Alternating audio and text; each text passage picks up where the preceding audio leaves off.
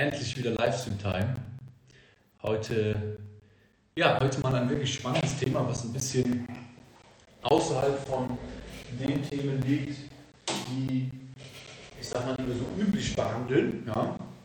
Ähm, und ich freue mich tatsächlich wirklich sehr mit dem Felix heute diesen Livestream ähm, halten zu dürfen. Ich werde es wieder so ein bisschen wie ein Interview gestalten, weil ich glaube, ähm, dass der liebe Felix uns da ja, absoluten Mehrwert liefern kann. Ich kann sehr, sehr viel davon lernen. Ihr werdet sehr, sehr viel davon lernen. Und wir lernen sozusagen gemeinsam durch diesen, ähm, durch diesen Livestream. Und ich freue mich natürlich hier heute am vierten Advent mit euch den Livestream hier machen zu können. Ähm, wen haben wir denn hier schon dabei? Jan mit dabei, Martin mit dabei, auch sehr treu. Benny mit dabei, Leon, Stock Capitals, Chris,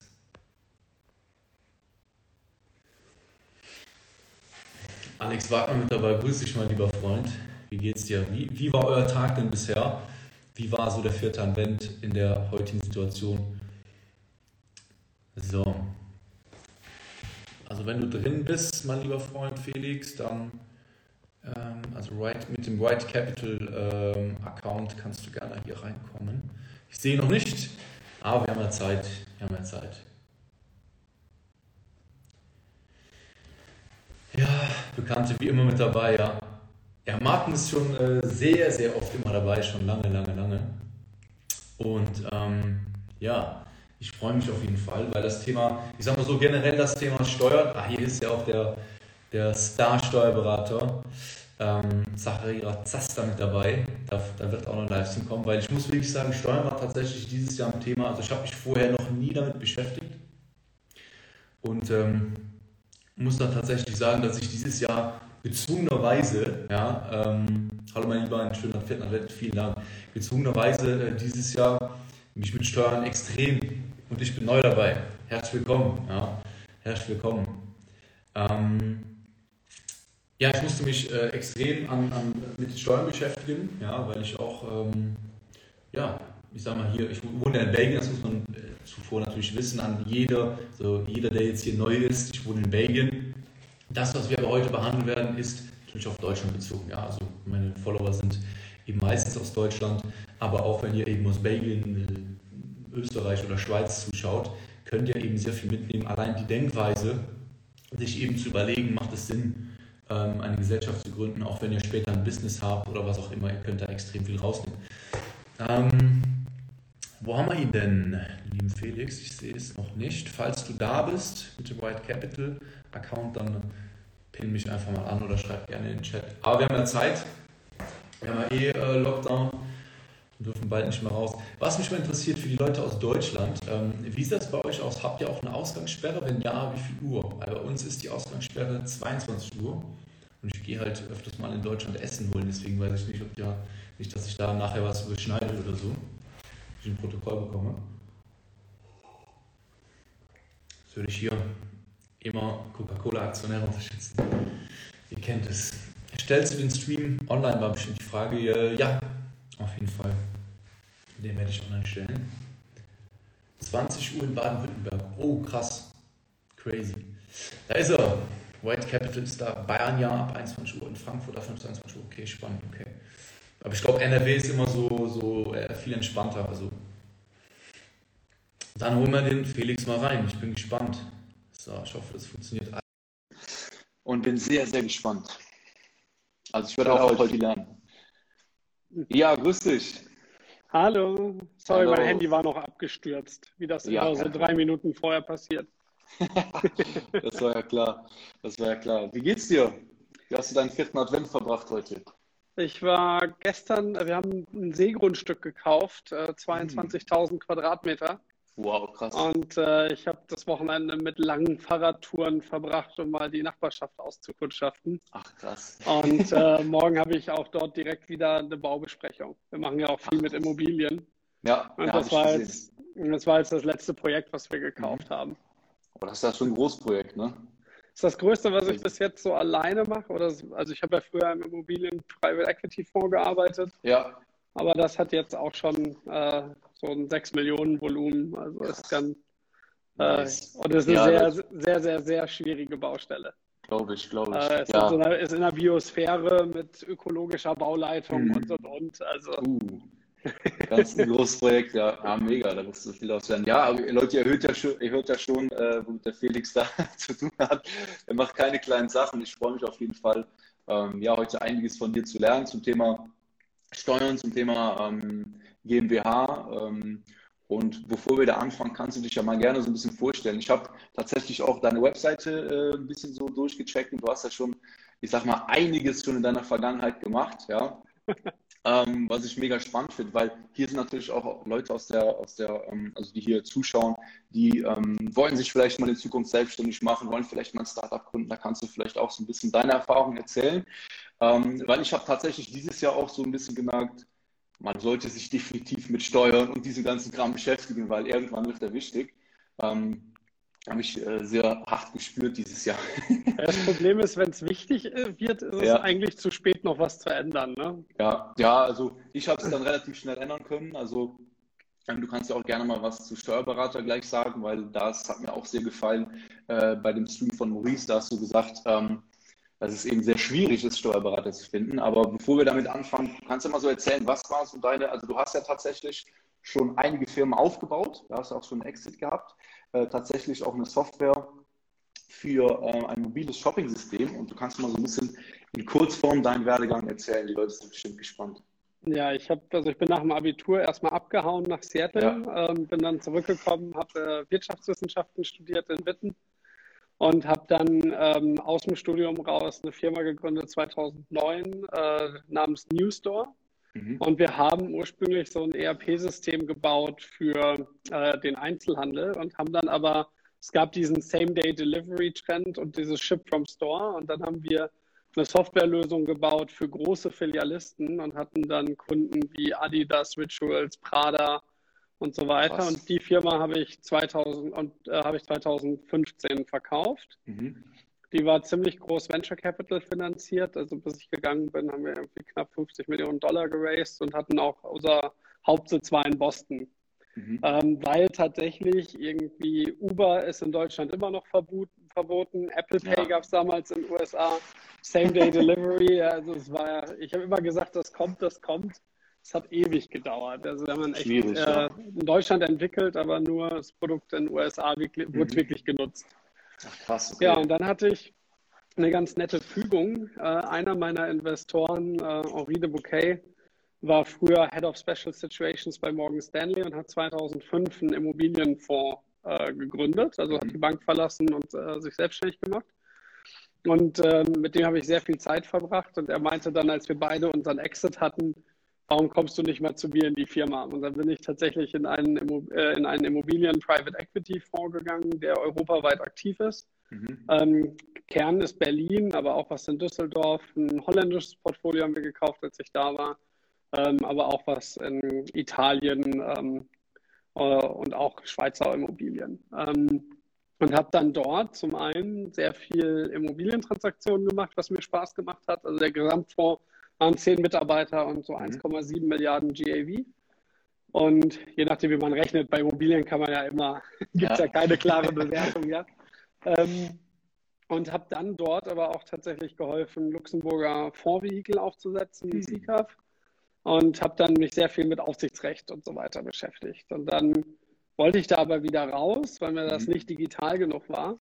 Ja. Und habe dann, äh, hab dann meine Mitgründerin Christine kennengelernt. Christine war früher bei Goldman als Informatikerin. Also uh, die, ist, ja, die hat äh, Knockout-Zertifikate programmiert. Ach krass, mega. Ähm, also auch ganz interessant. Und hat danach ist aber nach Berlin gekommen und hat die Geschäftsführung von BillPay gemacht. BillPay ist mhm. heute Teil, Teil des Klarna-Konzerns. Ah ja, kenne ich noch. Ähm, so Kauf, auf, Kauf auf Rechnung, genau. Mhm. Und ähm, wir haben dann überlegt, wie können wir denn diese Immobiliendeals mehr Leuten zur Verfügung stellen und haben gesagt, ja, Fonds sind kompliziert, sind teuer. Also ich habe die KPMG-Rechnung gesehen jedes Jahr mit dem Audit und äh, die Kosten krass. für Luxemburger Aufsicht, Depository und so weiter. Und das mhm. macht ja alles nur deine Rendite kleiner. Und dann haben wir gesagt, wir machen es ganz einfach. Wir gründen GmbHs. Die GmbHs kriegen viele Gesellschafter und damit kaufen mhm. wir Immobilien. Mhm. Und ähm, weil die um einfach mit einer viel einfachen Struktur. Das ist aber ein bisschen wie Flöhüten mit Notar und so weiter. Und dann haben wir tatsächlich dafür eine komplette Tokenisierungsplattform gebaut. Ähm, und machen das auch immer noch. Haben jetzt irgendwie sieben Projekte gemacht, äh, mhm. warten auf unsere BaFin-Lizenz. Die kommt jetzt hoffentlich mal in Q1. Die BaFin ist in Corona auch nicht schnell. Also ist nicht so, dass die vorher schnell gewesen wären, ja. Aber jetzt noch langsamer. Ähm, genau, und dann sind wir ganz lustig wieder zur GmbH gekommen. Also Christine und ich hatten beide vermögensverwaltende GmbHs oder haben die immer noch, ähm, sind äh, ziemlich gebrannte Kinder, weil ein alter Steuerberater von uns, Trinavis in Berlin, niemals dahin gehen, das erwähne ich in jedem Interview, hat uns immer so 9.000 bis 12.000 Euro Rechnungen jedes Jahr geschrieben. Oh, krass. Und da hatten wir halt, das hat halt überhaupt keinen Spaß gemacht und dann mhm. haben wir aber unseren Immobilienkunden die ganze Zeit gesagt, bitte investiert nicht privat, investiert doch mit einer GmbH. Mhm. Das war super dumm, weil auf einmal hatten wir nur noch Kunden am Telefon, die wissen wollten, wie das mit der GmbH funktioniert und die nicht investiert haben, weil sie ja erst ihre GmbH brauchten. Ja. Und es kamen immer die gleichen Fragen. Hast du einen Steuerberater? Wo öffne ich das Bankkonto? Und so weiter. Und dann haben mich, hat Christine immer gesagt, Felix, was machst du denn die ganze Zeit am Telefon? Ich sage, ich erkläre allen Kunden, was sie machen müssen. Und dann sagte sie, ja, aber das funktioniert so nicht. Und dann habe ich auch keine, ich habe auch keine Lust mehr zu. Und dann haben wir uns entschieden, da ein richtiges Produkt rauszumachen. Mhm und haben dann eigentlich uns zum Ziel gesetzt, diese vermögensverwaltende GmbH, die eigentlich ein ganz tolles Produkt ist, aber immer in so Einzelberatungen kompliziert gemacht wird, ja. wirklich als Produkt zu entwickeln. Mhm. Und nun kannten wir uns ganz gut aus mit Venture Capital, weil Christine und ich selber viele Angel Investments machen und auch in, äh, in einem VC-Fonds in Berlin bei Cavalry Ventures investiert sind. Und ähm, Immobilien machen wir sowieso, aber es gibt ja so einen großen liquiden Bereich. Ne? Ja ähm, den man ja nicht so ignorieren äh, sollte. Und dann haben wir uns damit ein bisschen mehr beschäftigt. Und dann haben wir gesagt, das macht ja jetzt gar keinen Sinn, dass man äh, zwar niedrigere Steuern zahlt, aber am Ende der Steuerberater das PDF abtippt und dafür irgendwie 120 Euro die Stunde haben will für den mhm. Associate. Und äh, dann haben wir tatsächlich eine automatisierte Wertpapierverbuchung geschrieben äh, als Software, die eben vollautomatisch Aktiendepots ausliest und Datev-Buchungssätze generiert. Mhm. Und um eben auch das, ähm, äh, um eben auch das sehr nutzbar zu machen, weil man muss ja immer bedenken, äh, Christine und ich rechnen eigentlich immer nur in Rendite nach Steuern, nach Kosten. Also immer wenn mir einer seinen Portfoliowert sagt, dann sage ich immer, interessiert mich nicht, zieh mal die latenten Steuern ab. Mhm. Das kann aber keiner. Ja, also äh, ja, der Bruttowert interessiert mich tatsächlich nicht, sondern mhm. der Netto-Netto-Liquidationswert. Ja. Und ähm, dann kam in Deutschland ein ganz bescheuertes Gesetz zur Verlustverrechnungsbeschränkung äh, auf Termingeschäfte, hat man vielleicht schon mal gehört. Aber dadurch wurde das Thema gerade bei vielen äh, großen Portfolios und bei vielen Tradern sehr, äh, sehr akut. Mhm. Ja. Ja, das war jetzt die lange Kurzform. Mega, also mega spannend. Also ich habe ja schon mal vorab, als du noch nicht da warst, erzählt, ähm, dass ich tatsächlich auch ähnliche Erfahrungen machen musste. Ne? Also ich habe irgendwie gemerkt, dass es verdammt schwierig ist, Steuerberater zu finden, die einen wirklich beraten können. Ne? Also die wirklich auch sagen, die auch wirklich selber, sage ich mal, äh, kommen und sagen, hey, mach mal das, mach mal dies, mach mal das. Ähm, ich kann ja auch erklären, warum. Irgendwie alles, ja, erzähl mal, das, ist, das ist, wäre nämlich die Frage gewesen. Warum ist das so schwierig? Das, das, das Businessmodell der Steuerberater ist kaputt. Und zwar, wenn sie dich als mhm. Kunden gewinnen und dann für dich die Buchhaltung machen, Firmenbuchhaltung. Mhm. Dann können die ein paar Bilanzbuchhalter und Steuerfachangestellte einstellen, die einfach verbuchen. Damit hast du deinen Umsatz gesichert. Und wenn du ungefähr zehn Mitarbeiter hast, die du mit Verbuchung, manueller Verbuchung auslastest, wirst du als Steuerberater zum Millionär und kannst noch Golf spielen. Wenn du berätst, können das nicht mehr deine Mitarbeiter machen, allein schon aus Haftungsgründen nicht. Und du musst wieder selbst mhm. ins Büro und kannst nur deine Stunden abrechnen und kannst das eben nicht skalieren. Nun ist das ja auch eine ja. Branche, die bis heute irgendwie nicht digitalisiert ist. Ich verstehe es auch nicht, dass heute ja. ein Steuerberater nicht zehnmal so viele Mandanten haben kann wie vor 20 Jahren, weil es sind ja alles nur Daten, ja, Daten und Regeln. Es ist jetzt nicht, die brauchen keine CNC-Fräsen. Aber im mhm. Prinzip bedeutet das, das gescheite Businessmodell für einen Steuerberater ist nicht zu beraten, viel Buchungsvolumen zu kriegen und dann okay. wird er Millionär und kann auf den Golfplatz. Ähm, das ist, nee, aber das, also die Anreize sind einfach. Ja, ich falsch, verstehe. Ja. Ja, ja, äh, und wir hören immer wieder, Steuerberater beraten mhm. nicht, sie buchen nur. Und das ja, also kann ich, äh, kann ich voll, äh, also ich muss sagen, mein Steuerberater jetzt, der gibt sich natürlich Mühe, aber man merkt trotzdem, ich muss ihm zum Beispiel sagen, hey, wie sieht das denn mit, mit Aktien aus? Und dann recherchiert er erst so auf meine Anweisung, sage ich mal. Ich bin auch sehr nervig als Kunde, sage ich mal. Aber weil einfach von alleine nichts kommt. Und ähm, ich habe jetzt tatsächlich, ich habe jetzt auch eine Gesellschaft und gemerkt, was das für enorme Vorteile hat. Das hat mir vorher niemand jemand erzählt. Ähm, da kannst du ja auch mal ein bisschen so, ich habe äh, auch eine Story gemacht, wo ich äh, mal so, die typischen Fragen sind immer, was sind denn die Vor- und was sind denn die Nachteile einer GmbH? Und ähm, ab wann lohnt sich das denn? Also das sind ja so die klassischen Sachen. Ähm, da kannst du so mal ein bisschen vielleicht für Klarheit sorgen, was so tatsächlich der Anreiz ist, ähm, vor allem auf, auf vermögensverwaltende GmbHs. Ja.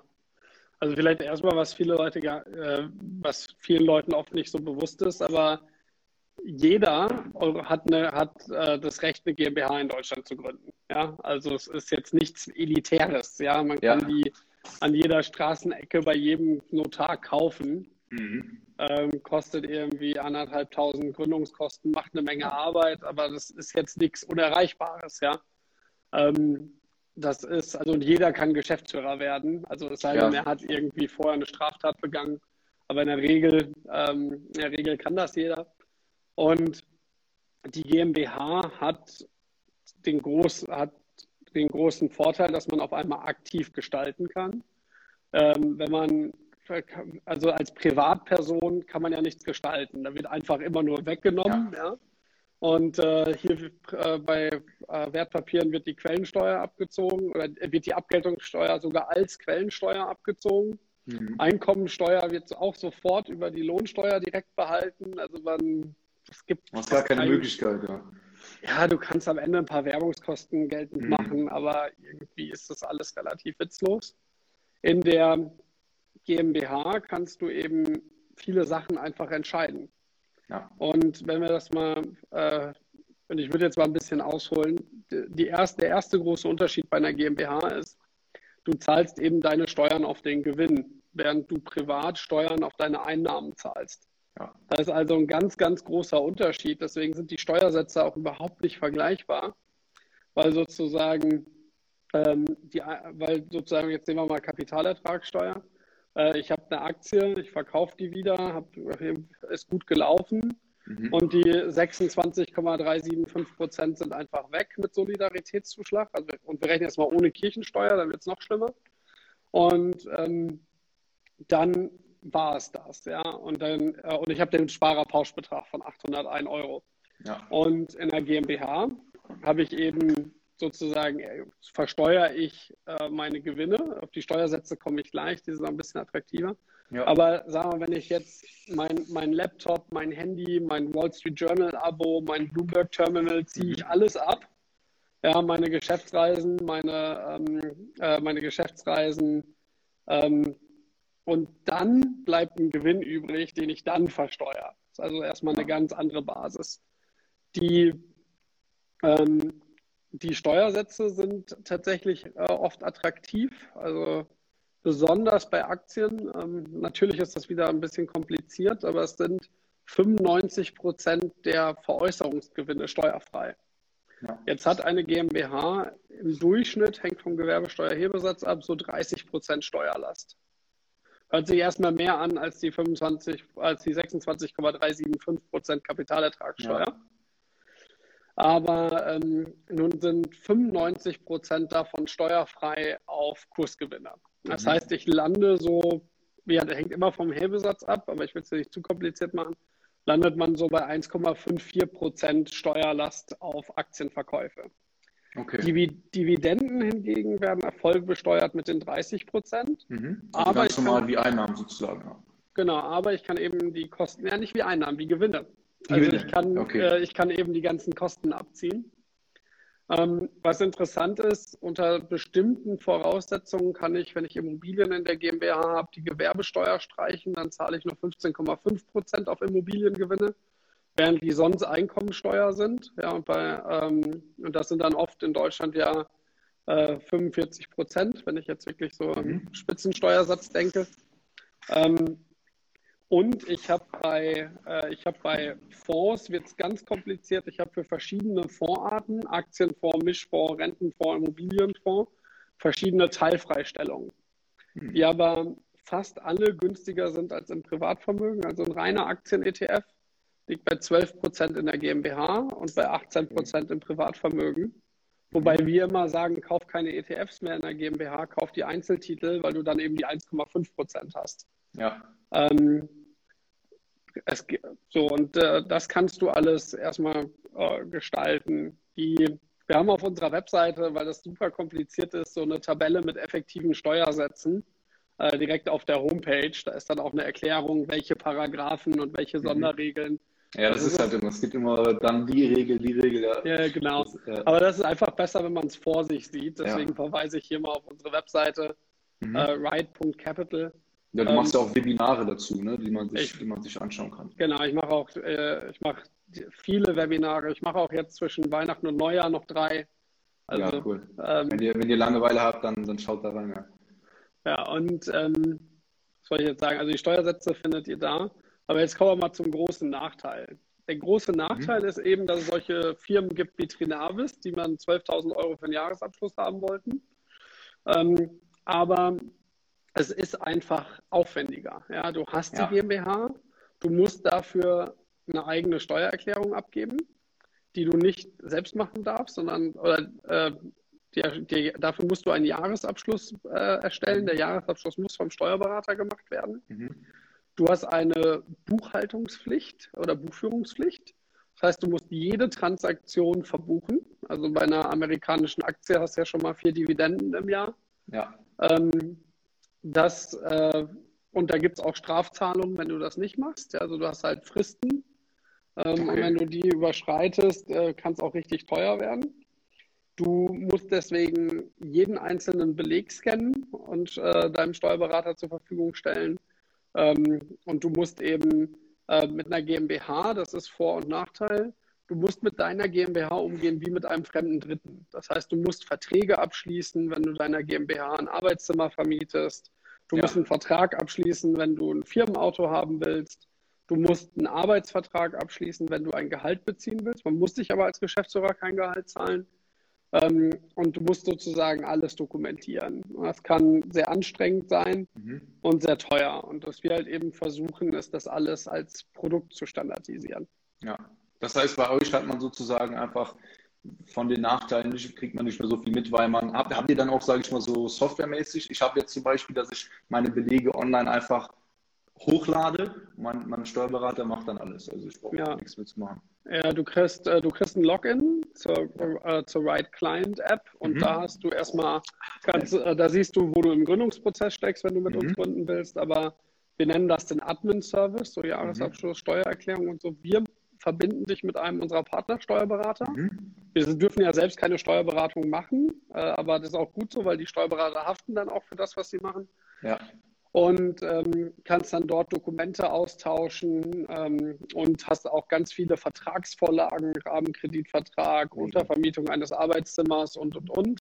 Mehr so als Self-Service und wir versuchen, die Standardfälle zu machen. Mhm. Ähm, wir sind ja noch jung, aber es kommt immer mehr hinzu. Wir haben eine lange Liste von Sachen, die wir noch zufügen wollen.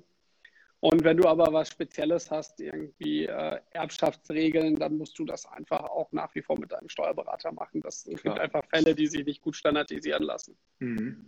Ja, spannend.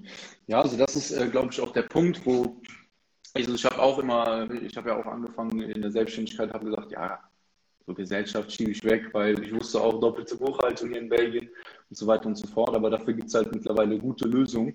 Ähm, und im Endeffekt ist es jetzt schöner als vorher nicht nur vom Geld, ähm, sondern auch einfach von den Möglichkeiten her, wie du auch gesagt hast, Sachen abzusetzen, ne? das Handy, das Auto irgendwann. Ähm, das heißt, und da hast du auch einen sehr, sehr schönen Spruch äh, gesagt, dass im Endeffekt die 50 Euro, die wir privat ausgeben für einen Restaurantbesuch, keine 50 Euro sind. Das war eigentlich so ein relativ triviales Lernen, Learning, was ich dieses Jahr auch hatte, sondern eigentlich dann 100 oder 120 Euro äh, in ja. der Realität. Und in der GmbH kannst du es noch anders sehen. Du hast ja dann 50 Euro ja. weniger Gewinn. Der mhm. Gewinn wird mit 30, könnte mit genau. 30 Prozent versteuert sein. Ja, also hast, äh, also ist sie sogar billiger als die 50 Euro. Ja, ja genau, das ist das. Ähm, das ist, ist mega. Also Genau, und ähm, du hast vorhin auch gefragt, ab wann lohnt sich denn so eine GmbH? Genau. Ja. Die Frage kriegen wir sehr häufig. Mhm. Ähm, die ist immer sehr, sehr schwer zu beantworten, weil es eben so viele verschiedene Variablen gibt. Was mache ich mhm. damit? Und wir haben die letzten Monate sehr intensiv einen Steuerrechner gebaut, mhm. ähm, auf den ich mal, für dich mal kurz Werbung machen will. Soll ich schon mal ähm, einblenden? Oder ist das... Ja, das, das, ist unser, das ist unser Aktienrechner. Und zwar findet ihr den auf ride.capital slash Aktienrechner. Mhm. Und der hat ganz viele Einstellungen, wie viel Geld will ich anlegen, welche Verzinsungen, wie viele Jahre. Mhm. Und dort äh, berechnen wir dann, wie sich ein Aktienportfolio privat und im Betriebsvermögen aufbaut während der Spardauer und danach wieder abbaut. Man sagt halt, ich möchte 50.000 Euro netto jedes Jahr zur Verfügung haben. Mhm. Und dann sieht man äh, zwei Kurven, einmal den Depotwert und einmal die zu zahlende Steuer. Das sind sozusagen ja. alle Steuern über alle Ebenen drin. Und eine der interessantesten Erkenntnisse ist, ähm, wie groß, äh, wie viel Unterschied ein Feld macht. Da ist nämlich ein Feld drin, wie viel private Kosten schiebst du in die GmbH. Mhm. Und wenn du da, wenn du da höhere Summen hast, also so 700 Euro aufwärts, weil du vielleicht noch einen Firmenwagen hast und so, mhm. und die du ja dann nicht mehr privat zahlen musst. Also unsere Annahme ist, die Kosten, die du privat nicht hast, legst du zusätzlich in der GmbH an. Ja. Und das hat einen gigantischen Effekt. Also es war es ist ganz interessant zu sehen. Also spielt mhm. gern mal damit, ähm, deswegen kann ich das mit dieser Kostenverschiebung gar nicht oft genug sagen. Mhm. Ja, mega. Ja, also ich, ich kann, also ich habe selber gemerkt, ähm, also ich bezahle jetzt mir zum Beispiel auch für diesen Raum hier, für dieses Büro mir selber privat Miete und äh, also ich habe das nie gelernt in der, in der, also ich wurde jetzt nicht wirklich darauf hingewiesen und ähm, es ist einfach unfassbar, was man da. Aber kann man tatsächlich, wenn man jetzt sagt, okay, ähm, das war nämlich auch eine Frage, wenn man jetzt ich sag mal, vielleicht äh, auch schon selbstständig ist ja, und dann sagt, okay, man verbindet das, ähm, würdest du dann sagen, dass man beides auch kombinieren kann? Also wenn man, sage ich mal, eine, eine GmbH hat auf, auf Tätigkeit, wo man irgendwas macht, ich sage jetzt mal, man hat vielleicht einen Online-Shop oder sowas, kommt das zu kombinieren oder sagst du, man sollte das einfach strikt trennen und einfach zwei GmbHs machen? Ähm, also wir äh, beraten auch zu Holdingstrukturen, also so mhm. mehrstufige GmbHs. Was man vielleicht erstmal wissen muss, wenn man eine Holding hat mit einer Tochter drunter mhm. und man besitzt mehr als 15 Prozent der Tochter, ja. kann man Gewinne auch 95 Prozent steuerfrei nach oben schieben, also auch wieder zu diesen 1,54 Prozent. Mhm. Okay. So, jetzt ist aber jede GmbH teuer.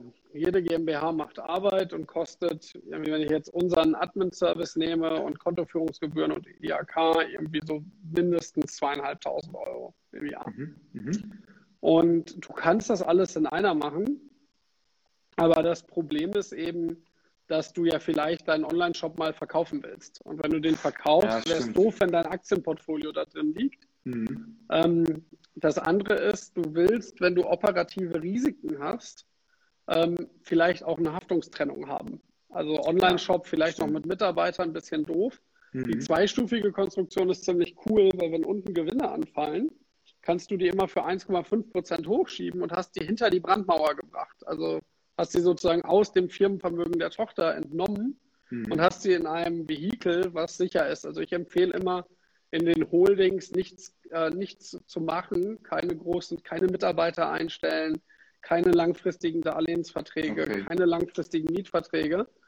Aber prinzipiell, wenn du jetzt nur Wertpapiere machst und machst ein bisschen Beratungstätigkeit, wo du ja kein Mitarbeiterrisiko hast und auch mhm. ähm, ja und einfach nur ab und an mal eine Ausgangsrechnung schreibst, dann mach das gerne in einer GmbH. Also wir haben mhm. so viele, früher hätte man in Deutschland gesagt, Ich-AGs, ja, die Berater mhm. und so, die brauchen, da kommen viele Leute an und die sagen, ich möchte zwei Gesellschaften machen. Da fragen wir dann immer, warum. Mhm. Also es ist die, es ist die Risikobetrachtung und die Betrachtung, möchte ich die Tochter vielleicht mal einzeln verkaufen. Okay. Ähm, was ich mich jetzt frage, wenn du Lust hast, wenn das, wenn das zu viel ist, dann kannst du das gerne sagen. Ich kann das nicht vorstellen. Was ist denn jetzt, wenn man, sage ich mal, ein Depot hat? Ich sage jetzt mal, da liegen vielleicht jetzt 100.000 Euro privat. Man sagt jetzt, hey, ich habe jetzt Lust, das Ganze zu machen. Ähm, wie läuft denn sowas ab vom Prozess her? Muss man dann ein neues Depot machen oder ist das Depot dann, auf, muss man das auf die Gesellschaft schreiben? Also solche Fragen habe ich im Kopf. Also, ja, die GmbH ist ein eigenständiges Rechtssubjekt. Genau. Ähm, hat nichts mehr mit dir privat zu tun, außer mhm. dass du eben Gesellschafter bist. Ja. Und du musst dann erstmal dein äh, privates Depot liquidieren, auch dabei alle Steuern zahlen. Mhm. Und dann empfehlen wir immer die Einbringung, also dann brauchst du für die GmbH Stammkapital in Deutschland wenigstens 12.500.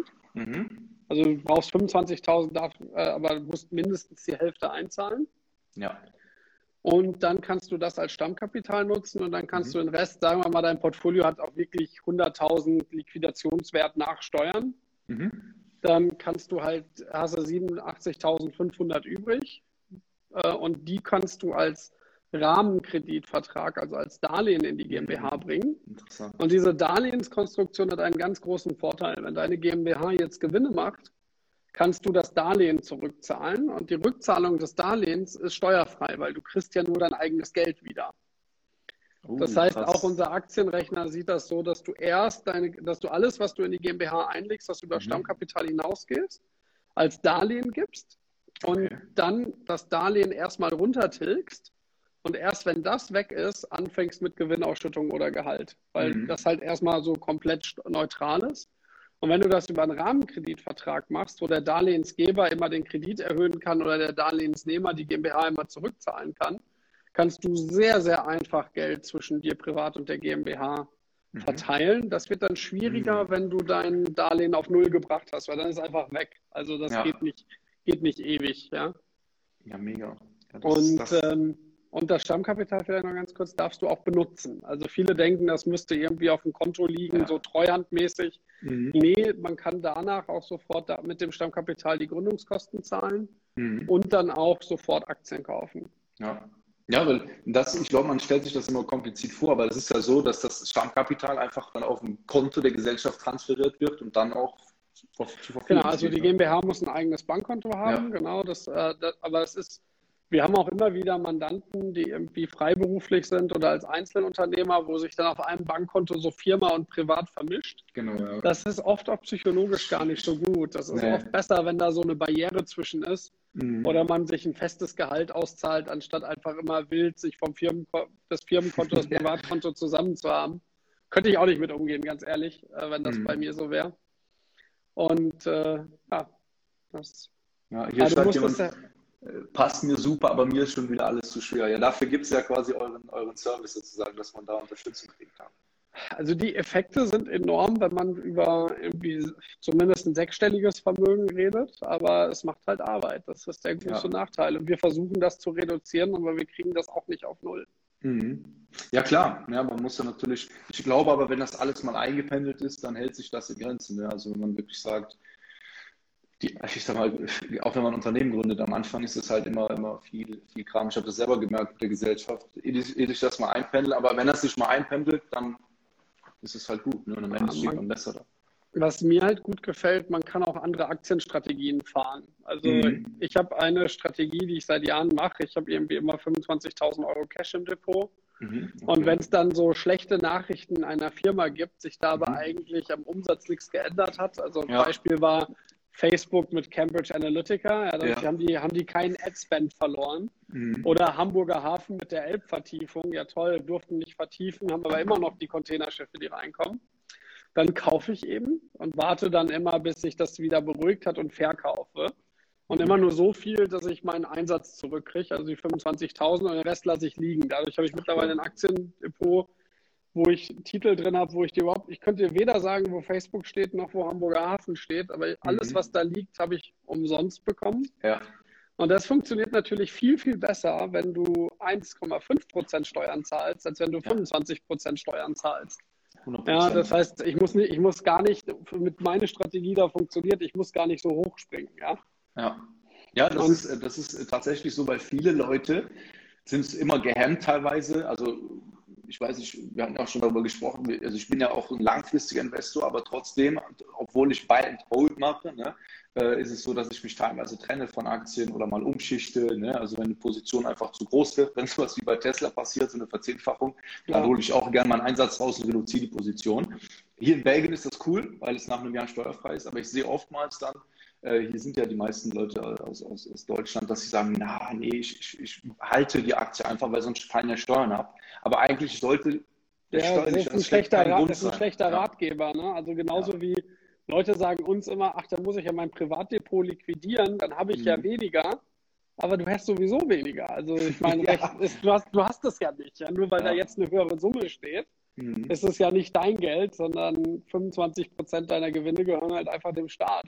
Ja. ja. und ähm, das äh, von daher muss man da einmal durch. Je früher, desto besser. Mhm.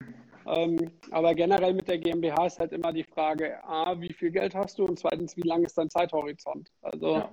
wenn du das eine GmbH für drei Jahre machen, lohnt sich nur bei echt großen Vermögen. Mhm, ja, wenn du so an 15, 20 Jahre denkst, kannst du halt wirklich äh, mit 100.000 äh, in Wertpapieren äh, lohnt sich die GmbH definitiv. Aber die definitive Antwort gibt es eben durch den Aktienrechner, ähm, ja, weil es einfach, einfach so viele Variablen gibt. Mhm. Okay. Das ist die Frage, also wenn ihr Fragen habt, schreibt sie einfach rein, auch äh, gerne in, die, in das Fragekästchen. Was ist denn abgesehen von einer GmbH zu empfehlen für jüngere Leute, die noch nicht riesen Einkommen haben?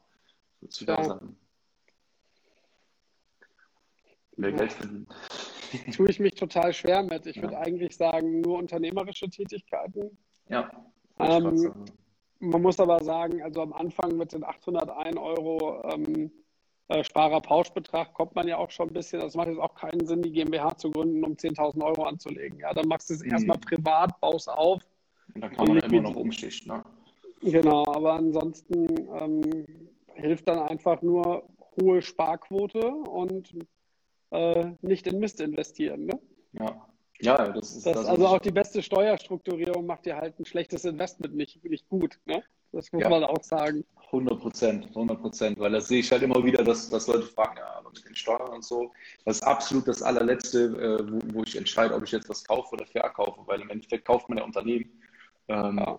Wenn es einfach ein schlechtes Unternehmen ist, dann äh, ich mich einfach in der Pflicht, das zu verkaufen. Ne? Also das ist ähm, wesentlich interessanter und ich sehe es immer wieder. Ne? Ich habe teilweise äh, mal ein Interview gehabt, da hat jemand mal 5000 Euro investiert in Netflix, daraus sind 350.000 äh, geworden.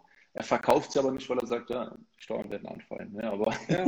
es ist halt Fallen eher an. Äh, ja. Aber die andere Variante, die natürlich immer hilft, ist, wenn man in Westdeutschland geboren ist. Die Ostdeutschen haben ja noch eine ganz unfaire Sache, die erben ja alle nicht, ähm, weil eben die Elterngeneration schlecht Vermögen aufbauen konnte. Mhm. Das wird nochmal, das wird nochmal, also gerade in meiner Generation, wenn ich jetzt nochmal so 10, 15 Jahre älter bin, wird das nochmal richtig verzerren, was auch ein bisschen gemein ist. Ähm, ja. ja. ja. Hier ist auch noch das ist vielen Leuten gar nicht so bewusst, aber mhm. ähm, dadurch kommt auch tatsächlich eine sehr große Disbalance. Mhm. Hätte ich auch nicht auf dem Schirm gehabt, ehrlich gesagt. Äh, gibt es Nachteile dadurch, äh, dass das Vermögen der GmbH äh, der GmbH gehört und nicht mir selbst. Was sagst du dazu? Ich finde, also ich finde nicht. Ich finde es eigentlich sogar, ich finde es eigentlich sogar besser, weil du so eine psychologische Barriere hast, ja. irgendwie dich vom Konto zu, ähm, zu bedienen. Mhm. Du musst natürlich sagen, Transaktionen von der GmbH zu dir, entweder als Gehalt oder als äh, Gewinnausschüttung, sind äh, steuerpflichtig. Mhm. Der Rahmenkreditvertrag ist steuerfrei, aber wie gesagt mhm. begrenzt. Ähm, das heißt, ich habe halt, ich kann mir das jederzeit vom Firmenkonto privat überweisen, aber ich muss dann halt immer durch die Steuer ziehen, äh, mhm. wenn der Rahmenkreditvertrag aufgebraucht ja. ist. Von okay. daher, und da ich ja Zugang zu beiden Konten habe, äh, privat und Firma. Und man so, sieht es ja auf seiner, auf seiner Bank-App sozusagen, hat man ja jederzeit Zugriff darauf. Ja. Genau, also von daher ist es ähm, und das andere, was noch viel interessanter ist, ähm, ich bin ja ein großer Freund davon, alles benutzen zu dürfen, aber nicht zu besitzen. Ja. Also ich kann, ich kann, meinen Laptop irgendwie nutzen, aber der mhm. gehört mir überhaupt nicht. Der gehört der GmbH. mein, Auto, mein, Auto, gehört der GmbH. Mein Fahrrad gehört der GmbH. Ich habe nämlich ein Firmenfahrrad mit äh, 1% nice. äh, Entgelter Vorteilregel. äh, äh, und ja, und ich muss ja überhaupt nichts besitzen, ja, auch. Ja. Ja, das ist ein riesiger nutzen. Punkt. Man will ja nur nutzen, ja. Ja, das ist echt ein gutes, gutes Learning, was ich auch dieses Jahr gesehen habe, dass man eigentlich, das hat mir auch ein Unternehmer gesagt, du musst einfach privat, äh, kannst du einfach ich sag mal, wie soll man das sagen, nicht arm leben, aber privat nicht viel besitzen, wie du sagst, aber halt äh, das ja, Vermögen baut sich dann sozusagen auf. Eine, ja. eine, ganz wichtige Logik ist eigentlich, so wenig Gehalt zu verdienen, wie man möchte. Ja. Also wenn man jetzt nicht noch, wenn man jetzt nicht noch, die meisten unserer Kunden sind fest angestellt und haben die GmbH zusätzlich. Aber wir haben eben auch viele Leute, die von der GmbH leben und ihr Gehalt de äh, definieren können. Und wir haben ganz oft den Fall gehabt, dass wir Kunden hatten äh, oder haben, die sich hohe Gehälter ausgezahlt haben mhm. und dann privat Geld angelegt haben. Also die haben okay. sozusagen, ich, ich sag mal, die haben sich 80.000 ausgezahlt. Dann habe ich immer mhm. gefragt, wie viel braucht ihr denn privat? Dann sagten sie 50. Dann habe ich gesagt, was macht ihr denn mit den anderen 30? Ja, wir legen die an, hier eine Lebensversicherung, da ein ETF, also auch nicht dumm angelegt, ja. Ja. Ähm, und dann sage ich, habt ihr euch mal überlegt, euer Gehalt auf 50 zu reduzieren und die 30 einfach in der Firma zu lassen und dort mit günstigeren Steuersätzen zu investieren. Mhm. Ähm, und dann eben auch diese Kostenverschiebung. Hey, euer Firmensitz ist doch euer Privathaus. Die Firma braucht doch Internet. Das könnt ihr doch privat mitnutzen, ja. Und dann, oh, jetzt können, und dann, oh, euer Internet kostet 50 Euro. Ja gut, dann können wir euer Gehalt um 100 reduzieren, wenn das jetzt die Firma zahlt. Ja. Und ähm, das hat halt einen Rieseneffekt. Und das mhm. muss man sich aber erstmal bewusst machen, dass man eigentlich privat, also ich habe privat 10.000 Euro auf dem Sparbuch und das ganze andere Vermögen liegt in der Firma. Also ich will mhm. privat auch gar nicht meinen Notgroschen oder mein Backup haben. Ja, ja. ja das, ist, das ist crazy. Das denkt man nicht. Also ich habe es mittlerweile auch so, weil viele fragen mich immer, wie viel hast du in Aktien investiert? Ich habe es im Moment noch privat, bin da jetzt auch hier äh, dran. Aber vielleicht äh, ist es ja auch möglich, über Umwege das, das irgendwann in Deutschland zu machen. Ich wohne ja hier direkt an der Grenze.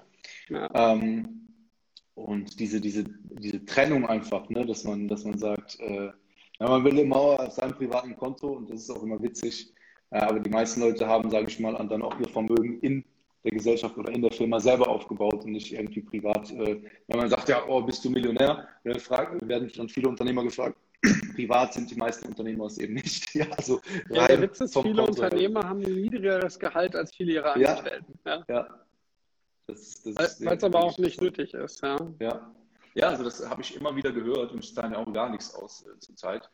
Und ähm, ja, das ist mega spannend. Wie sollten Ehepartner vorgehen? Uh, auch äh, gute Frage. Sollten beide zu je 50% Gesellschafter sein? Gute Frage. Es kommt darauf an, wie die Zukunftsaussichten der Ehe aussehen. Nee, ähm, also erstmal ist die Frage, also erstmal, wenn man äh, eine Zugewinnungsgemeinschaft hat und keine Gütertrennung, mhm. spielt es sowieso keine Rolle, wenn ein Ehepartner 100 Prozent hat, weil der andere ähm, baut ja einen Anspruch mit auf.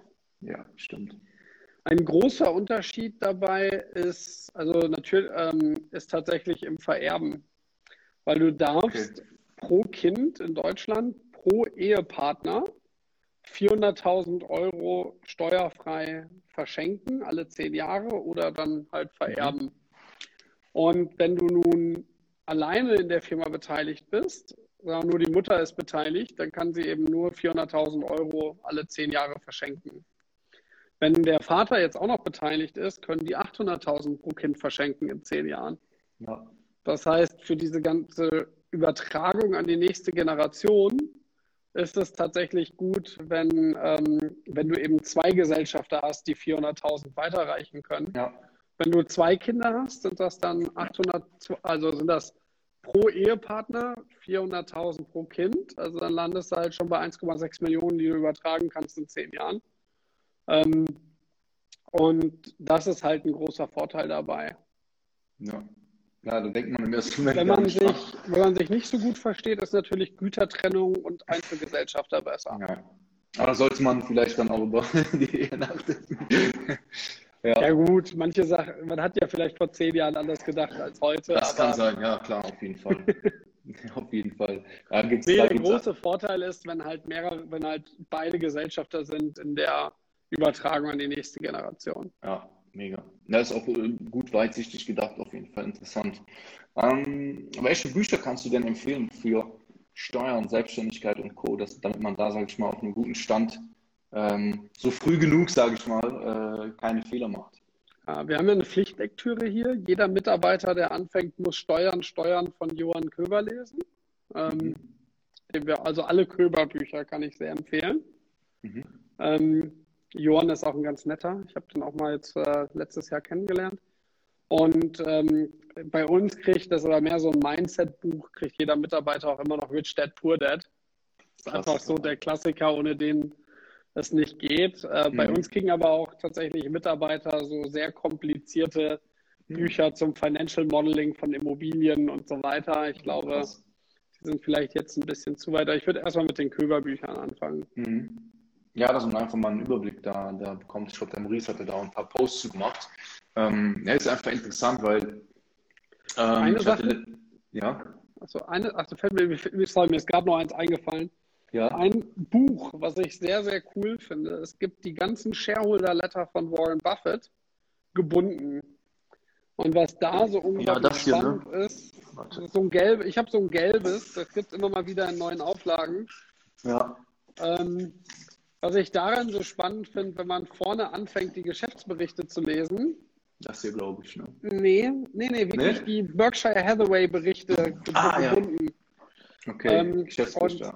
Du kannst hinterher mal, ich kann hinterher mal einen Link posten. Ja. Also ich daran so cool finde, du siehst halt, weil es eben der Geschäftsbericht ist, Mhm. Ähm, der ist am Anfang übrigens nur drei Seiten lang und heute ist er irgendwie 40 Seiten lang, weil ja. es ja auch gewachsen ist. Mhm. Und was ich daran so interessant finde, du siehst, kriegst jedes Jahr so einen Bericht und das sind ja mittlerweile so 50 Jahre. Und du siehst dann so die Zukunft, du liest über die Zukunftserwartung im einen Jahr und dann liest du im Jahr später, was dann tatsächlich passiert ist. Und du siehst dann auch Firmen mal so über 10, 20, 30 Jahre.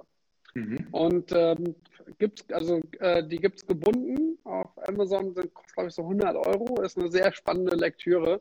Mhm. Gerade aber durch diese Chronologie. Die Entwicklung, ja, ja mega spannend. Ähm, und man kann, und weil ja Berkshire Hathaway früher einfach war, kann man sozusagen vom Einfachen zum Komplexen sich so langsam vortasten. Ja, mega. Mega spannend. Ich, äh, ich schicke dir hinterher mal den Link. Ja, gerne, gerne. Das will ich mir auf jeden Fall mal anschauen. Ähm, pass mal auf, hier schreibt jemand, wenn sich das Körperschaft, Körperschaftssteuergesetz ändert, dann bringt die GmbH keinen Vorteil mehr. Naja, die letzte Änderung des Körperschaftssteuergesetzes war eine Senkung von 25 Prozent auf 15 Prozent. Mhm. Also ich habe mal, man weiß natürlich nie, was passiert, aber ich habe mir einfach mal angeguckt, ähm, wir haben einen Partnersteuerberater, den Frank Konefka, und der hatte eine sehr schöne Slide, die ich ihm gestohlen habe. Ähm, da stand nämlich drin, wie ist denn so der Trend? Und privat haben wir irgendwie die Abgeltungssteuer gekriegt und können seitdem keine Werbungskosten mehr geltend machen. Wir haben privat die Reichensteuer gekriegt.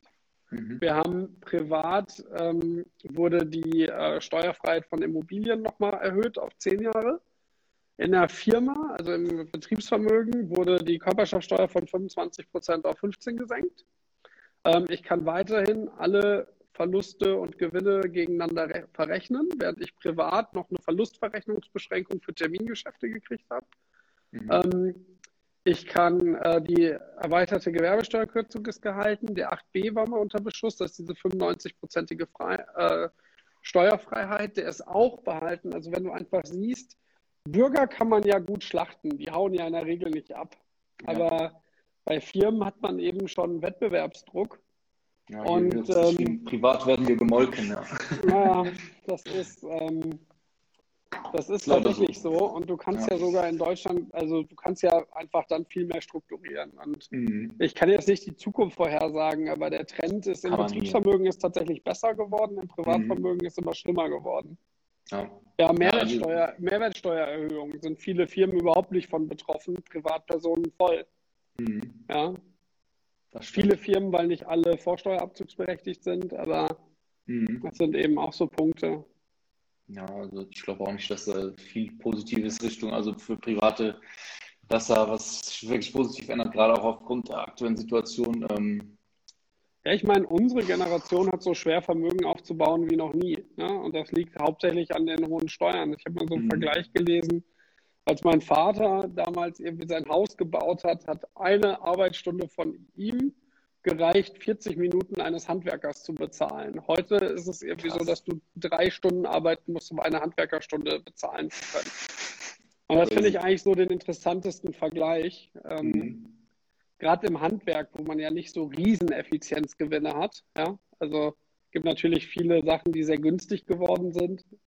Internet, Telekommunikation, Handys, ja. aber es gibt, aber Dachdecken ist jetzt auch immer noch eine Sache, die einfach Stunden braucht. Ja. Und da, ja, da merkt man das, da merkt man das sehr. Mhm. Ja, das stimmt. Was haben wir da noch für Fragen?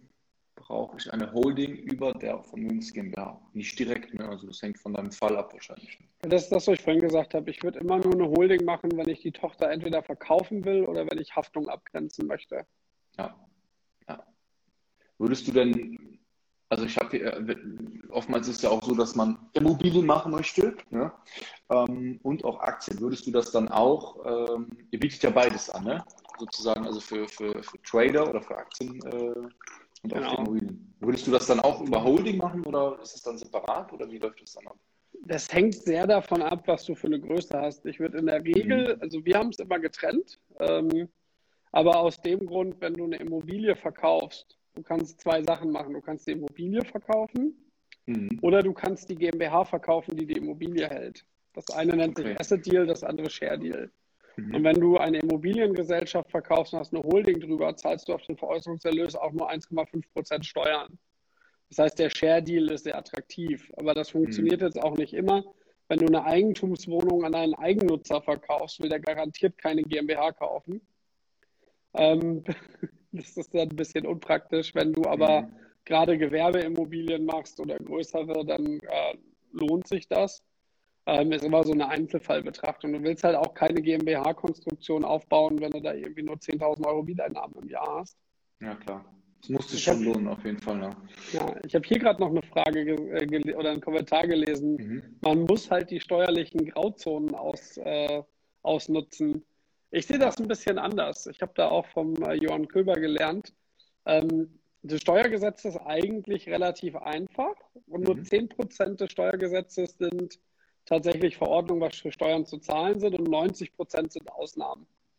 Und diese ganzen Ausnahmen wurden ja äh, aus gutem Grund gemacht. Steuern haben ja eigentlich zwei Funktionen. Die erste Funktion ist, dass der Staat halt Einnahmen braucht oder braucht, glaubt zu brauchen. Mhm. Ja, kommt immer, hängt immer von der Höhe ab. Und die zweite Funktion ist, man möchte Verhalten lenken. Also in, äh, im ersten VWL Microeconomics lernt man, Menschen reagieren auf Anreize. Und wenn ich eben mein Elektroauto günstiger besteuere als meinen Verbrenner, ja, dann hat mhm. das einen Effekt. Und im Prinzip möchten die Politiker uns auch mit der Steuergesetzgebung lenken. Die Stimmt. wollen eben bestimmtes Verhalten machen. Äh, mhm. so, wie de, so wie in Belgien. Ne? Nach einem Jahr steuerfrei die Aktien, unterjährig ja. zahlst du Steuern, weil es die Konsequenz, du tradest mhm. weniger hin und her. Ja. Und ähm, letzten Endes tut man den Politikern Gefallen, wenn man die Steuergesetze ausnutzt, weil man soll sich ja so verhalten, sonst hätten wir die Gesetze nicht so gemacht. Das stimmt. Ja, und ich glaube, man tut dann seine Bürgerpflicht, indem man den Lenkungsvorstellungen der Steuergesetze folgt. Mhm. Ja, das stimmt. Im Endeffekt sind das ja keine, keine Grauzone, sondern es sind, äh, ich habe, hier in Belgien ist es auch so, äh, Hybridfahrzeuge können zu 100 Prozent ab, äh, also sind zu 100 Prozent absetzbar steuerlich, deswegen bin ich da auch gerade dran und Elektrofahrzeuge zu 120 Prozent. Ja, ja. Das ist ja genau das, was du gerade gesagt hast. Ähm, das ist ja keine Grauzone, halt sondern ne? Nee, du willst halt das Verhalten deiner Bürger ja. steuern, ohne mhm. direkt ein Verbot oder eine Verordnung zu machen. Ja. Und äh, schaffst halt Anreize. Und Menschen reagieren auf Anreize. Economics klar. 101, ja? Ja, klar, auf jeden Fall. Und wenn man dann, wenn die Politiker sich ganz tolle Anreize überlegen und machen das Elektroauto günstiger und dann kauft die keiner, dann, ja. hat, äh, dann hat das ja alles nicht geklappt, ja. Ja, das stimmt. So. Wann finden, wie viel kosten die? Ich glaube, Webinare sind gemeint. Wann finden die nächsten statt? Du hast wir, ja haben gesagt, eine, äh, wir haben eine URL. Also bei uns, äh, wenn man auf die Homepage geht, findet man oben direkt einen mhm. Link zu den Webinaren. Ich mache dieses Jahr noch drei mhm. äh, zu verschiedenen Themen. Ähm, einfach gucken. Ich kann aber auch nochmal einen Link posten. Genau. Ich ja, kann den mal hier, wir haben auch einen. Ich schreibe mal selbst einen Comment, dann gucke ich jetzt ja, ja, mein Handy hier raus. Ja, dann komme ich jetzt mal näher. kein Ding. Nee, also ich sehe es hier gerade. Am 22., am 28. und am 30. Ja. Genau. Sehr cool. Das sind die, die ich jetzt erstmal plane. Ja. Mega. Und dann zeigst du auch so praktische Beispiele und so weiter ne, in Form von. Ich mache die meistens mit einem Partnersteuerberater mhm. und äh, ah, mache das auch so als Dialog, so ein bisschen mhm. wie hier.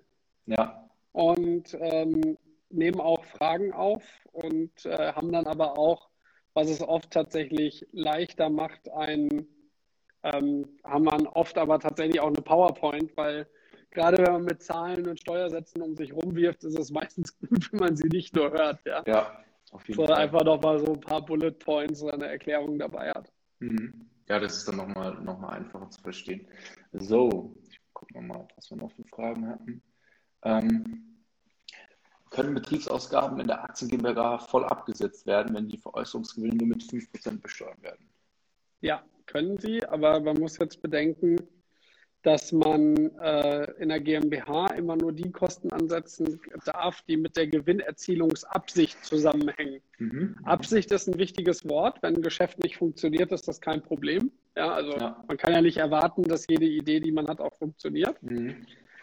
Aber wenn man jetzt, also was total unkritisch ist, sind so Sachen, die eine GmbH einfach braucht. Eine GmbH braucht äh, Buchhaltung, also damit auch Büro, also gedacht Büromaterial, mhm. äh, Computer, Internet, Telefon, Büroräume würden auch nie diskutiert.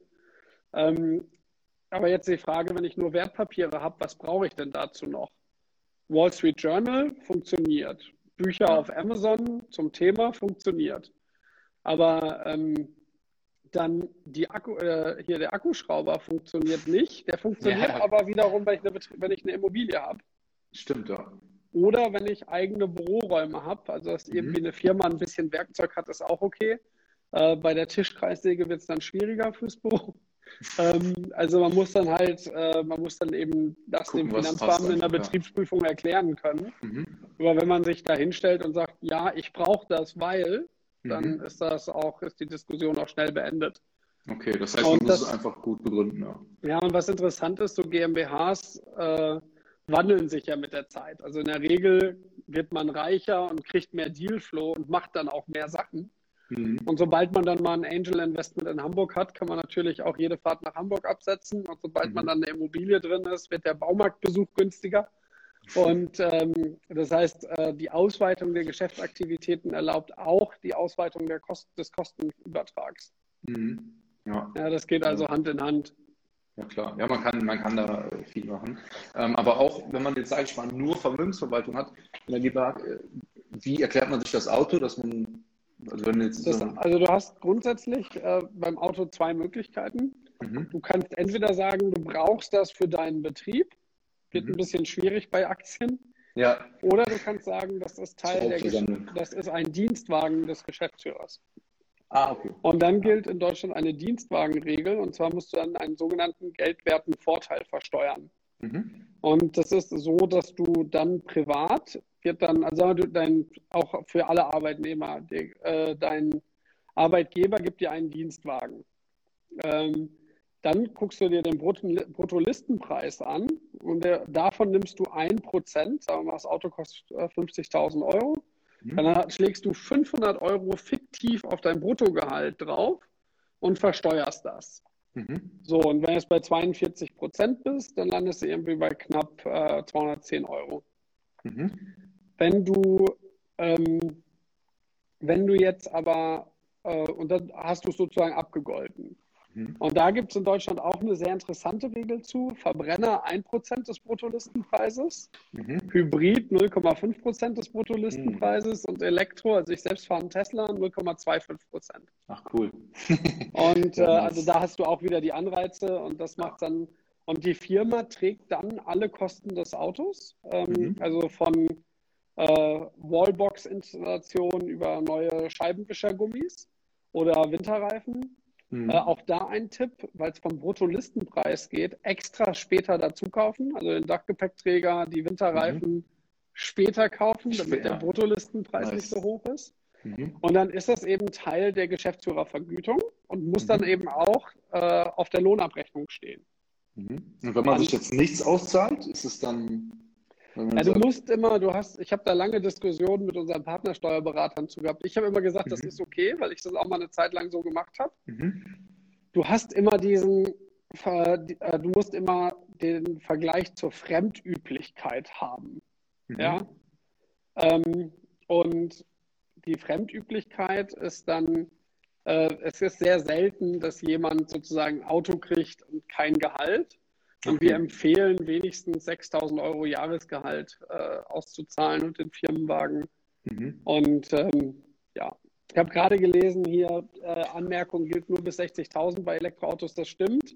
Mhm. Ähm, das, äh, ja, es gibt immer noch so viele Grenzen. Also auch hier, ich mache heute keine genaue Steuerberatung. Es gibt immer ja, noch ja. Sonderregeln und Sachen, die man mhm. berücksichtigen muss.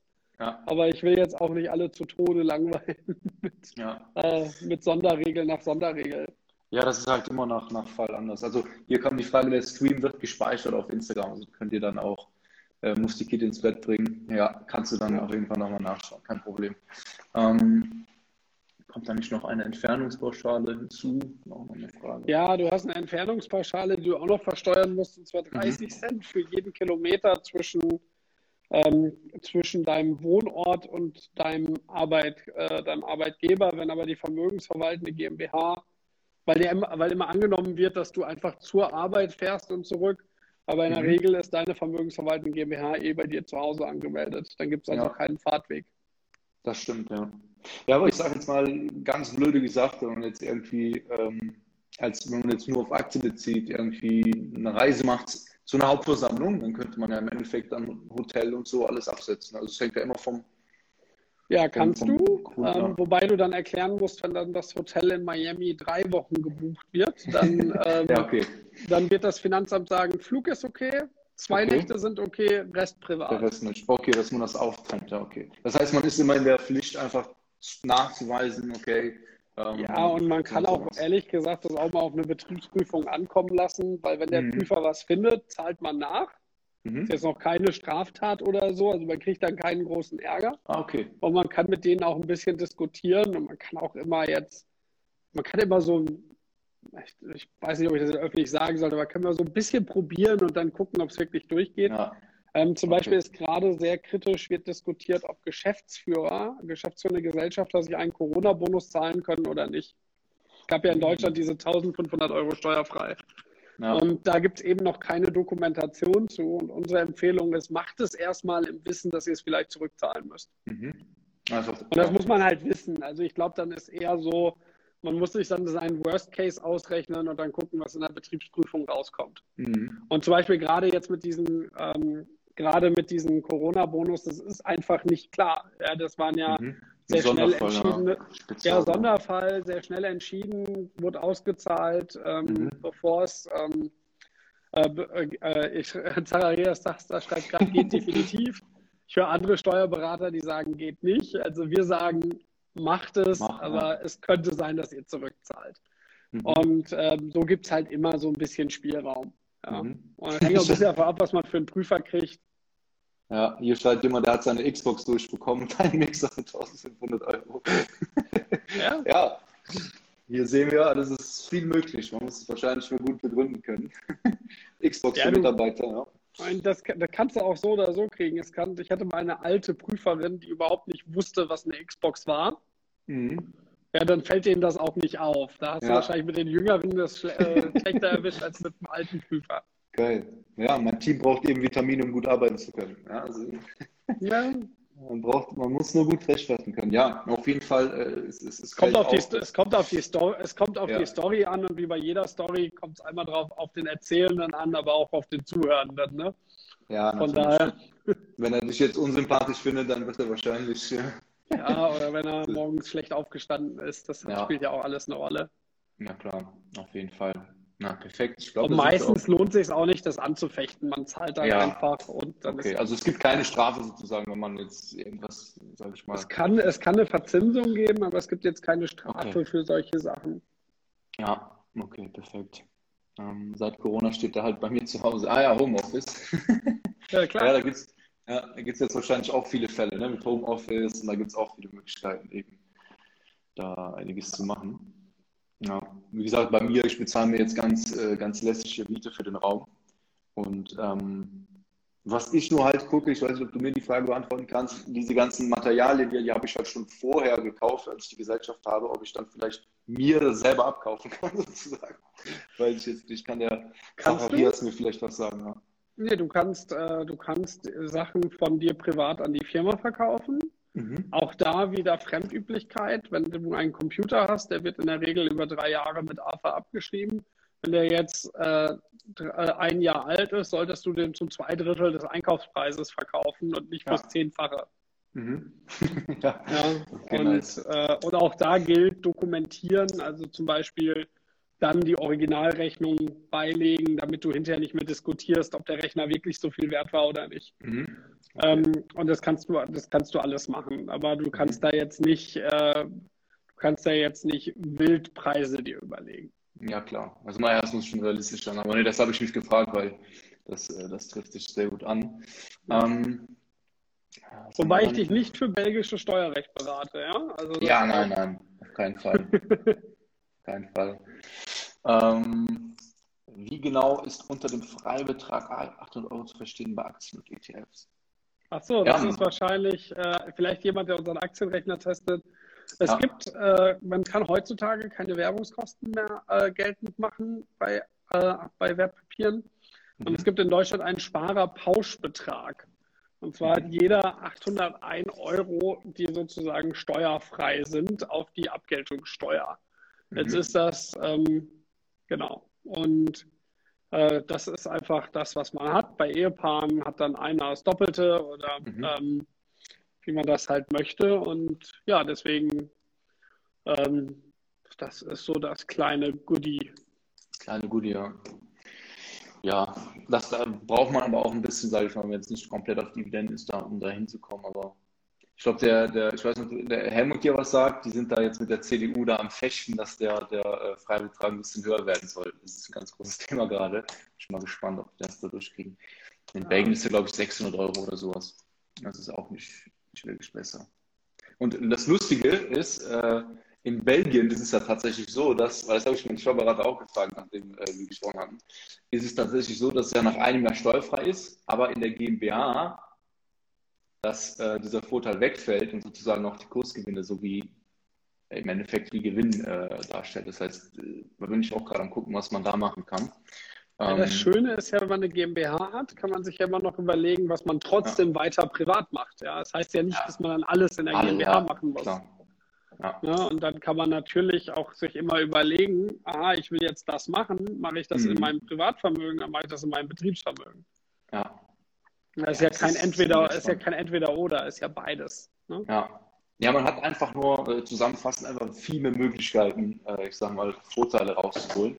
Ähm, und gefühlt vorher konnte man gar nichts machen. So, klar, ich hatte, man hat dann die Buchhaltung vielleicht leichter und so weiter und so fort, aber im Endeffekt kann man da auch nicht wirklich so viel machen. Das ja. ist eigentlich auch das Spannende an der ganzen Sache. Also schaut auf jeden Fall gerne vorbei auf, ähm, es ist einfach right.capital, ne? da kommt man auch schon auf ja. der Seite ohne, ohne DE oder sowas danach. Nee, Capital ist, wir sind eine der ja. wenigen Firmen, wo der ja, Firmenname, ich halte hier noch meine Kamera, kürzer ist als die Domain-Endung. Ach, geil. Habe ich auch noch nicht gesehen. Ja, aber cool. Äh, könnt ihr euch ja mal aussuchen. Die Seite ist sehr schön gemacht, muss ich sagen. Ist äh, sehr klar verständlich. Und wenn ihr da Fragen habt, können wir auch einfach da äh, den Support genau, schreiben. Wir haben, genau, wir haben WhatsApp, Live-Chat oder auch gern per E-Mail. Und wir haben auch eine Wissensdatenbank da drauf. Oben ist so ein Menüpunkt Wissen. Mhm. Sehr cool. Mega gut gemacht. Ähm, Gibt es einen Unterschied, ob ich als Angestellter oder als Beamter einer Vermögensverwaltung der Gesellschaft betreibe? Auch interessant. Ja, da gibt es, also es gibt immer wieder diese Punkte, vielleicht erstmal noch einfacher, wenn man kein Beamter ist. Mhm. Äh, viele Arbeitsverträge schließen ja die Nebentätigkeit aus. Genau. Und äh, es gibt mittlerweile mehrere Gerichtsurteile, dass das Verwalten eigenes Vermögens über eine Betriebs äh, über eine Firmenstruktur keine Nebentätigkeit ist. Okay. Und genauso wie der ein Arbeitgeber nicht verbieten kann, eine Immobilie zu kaufen. Mhm. Bei den, ähm, die Beamten haben ja einen Dienstherrn und der Dienstherr muss dieser Nebentät äh, muss dieser muss dem zustimmen, mhm. darf es aber nur mit gutem Grund verweigern. Und es gab viele Dienstherren, die das verweigert haben. Okay. Und dann sind viele Beamte vor Gericht gegangen und es gibt auch dort einen Haufen Gerichtsurteile. Mhm die, ähm, äh, wo, der, wo ähm, gesagt wurde, das ist unverhältnismäßig und der Dienstherr hat hier keine guten Gründe, das zu untersagen. Von daher, man muss es anzeigen als Beamter, als Arbeitnehmer nicht. Und aber sowohl als Arbeitnehmer als auch als Beamter gibt es mittlerweile die Rechtsprechung, mhm. dass die reine vermögensverwaltende GmbH okay ist. Mhm. Ähm, genau. Das, okay. äh, wir haben ja auch einen Artikel in unserer Knowledge Base, da sind auch die Gerichtsurteile drin. Mhm. Ich kenne die jetzt nicht mehr auswendig. Ja, ja, könnt ihr ja, könnt ihr auch einfach vorbeischauen. Ja, mega. Also ich lasse den Stream auf jeden Fall gespeichert. Also ihr könnt den auf Instagram einfach nachschauen. Wenn ihr Fragen habt, äh, folgt einfach ein bisschen mit dem. Also normalerweise müsste es hier oben äh, mein Profil anklickbar sein und direkt das von White Capital. Also schaut da einfach mal vorbei. Und ähm, ja, vielleicht seid ihr ja jetzt schon in der Lage, sage ich mal, äh, da zu überlegen, was zu machen. Äh, selbst wenn ihr jetzt noch äh, nicht in der Lage seid, kann das dafür später mal interessant sein, weil die wollte, also jeder will ja, sage ich mal, äh, Vermögen aufbauen. Man wird ja dann irgendwann vielleicht an diesen Punkt kommen. Ähm, wie kann ich mein Gehalt von meiner Arbeit dann in die GmbH einbringen? Ja, als äh, Gesellschafterdarlehen. Hm. Okay, okay. Das, das ist das, was du eben erklärt hattest. Ne? Genau. Ähm, ja, Zacharias, war mir wieder eine Ehre, ihr zwei. Vielen Dank für einen tollen Stream. Nice, ja, ja. dich muss ich mir auch noch vorknüpfen. Äh, Den muss ich auch noch mal anrufen. Wir brauchen noch, ja. äh, wir brauchen noch eine pauschal dotierte Versorgungskasse für, für Ride. ähm, mega, vielen Dank. Okay, ich schaue mal auf der Seite vorbei. Ja, wie gesagt, wenn ihr Fragen habt, der Support, der Support ist ja super, super und ähm, ja, war auf jeden Fall ein sehr, sehr spannender, also sehr, sehr spannender äh, Input von dir. Ja, auf jeden Fall vielen Dank. Ähm, ja, für das Beantworten der ganzen Fragen. Ähm, gerne, wieder sehr gerne. viel gelernt und ähm, ja, wenn, äh, wenn, wir können ja nochmal bei Zeiten äh, darüber sprechen, äh, nochmal von, von ein paar anderen Seiten oder mal praktische Beispiele zu machen, aber die Webinare ja, werden ja wahrscheinlich sehr viel äh, Klarheit bieten und könnt ihr euch dafür anmelden. Ansonsten, mein Lieber, wünsche ich dir auf jeden Fall einen guten, guten vierten Advent noch und einen guten Abend. Dankeschön. Perfekt. Super. Also, schöne Grüße von Berlin nach Belgien. Ne? wir sehen uns. Ciao, ciao. Ciao.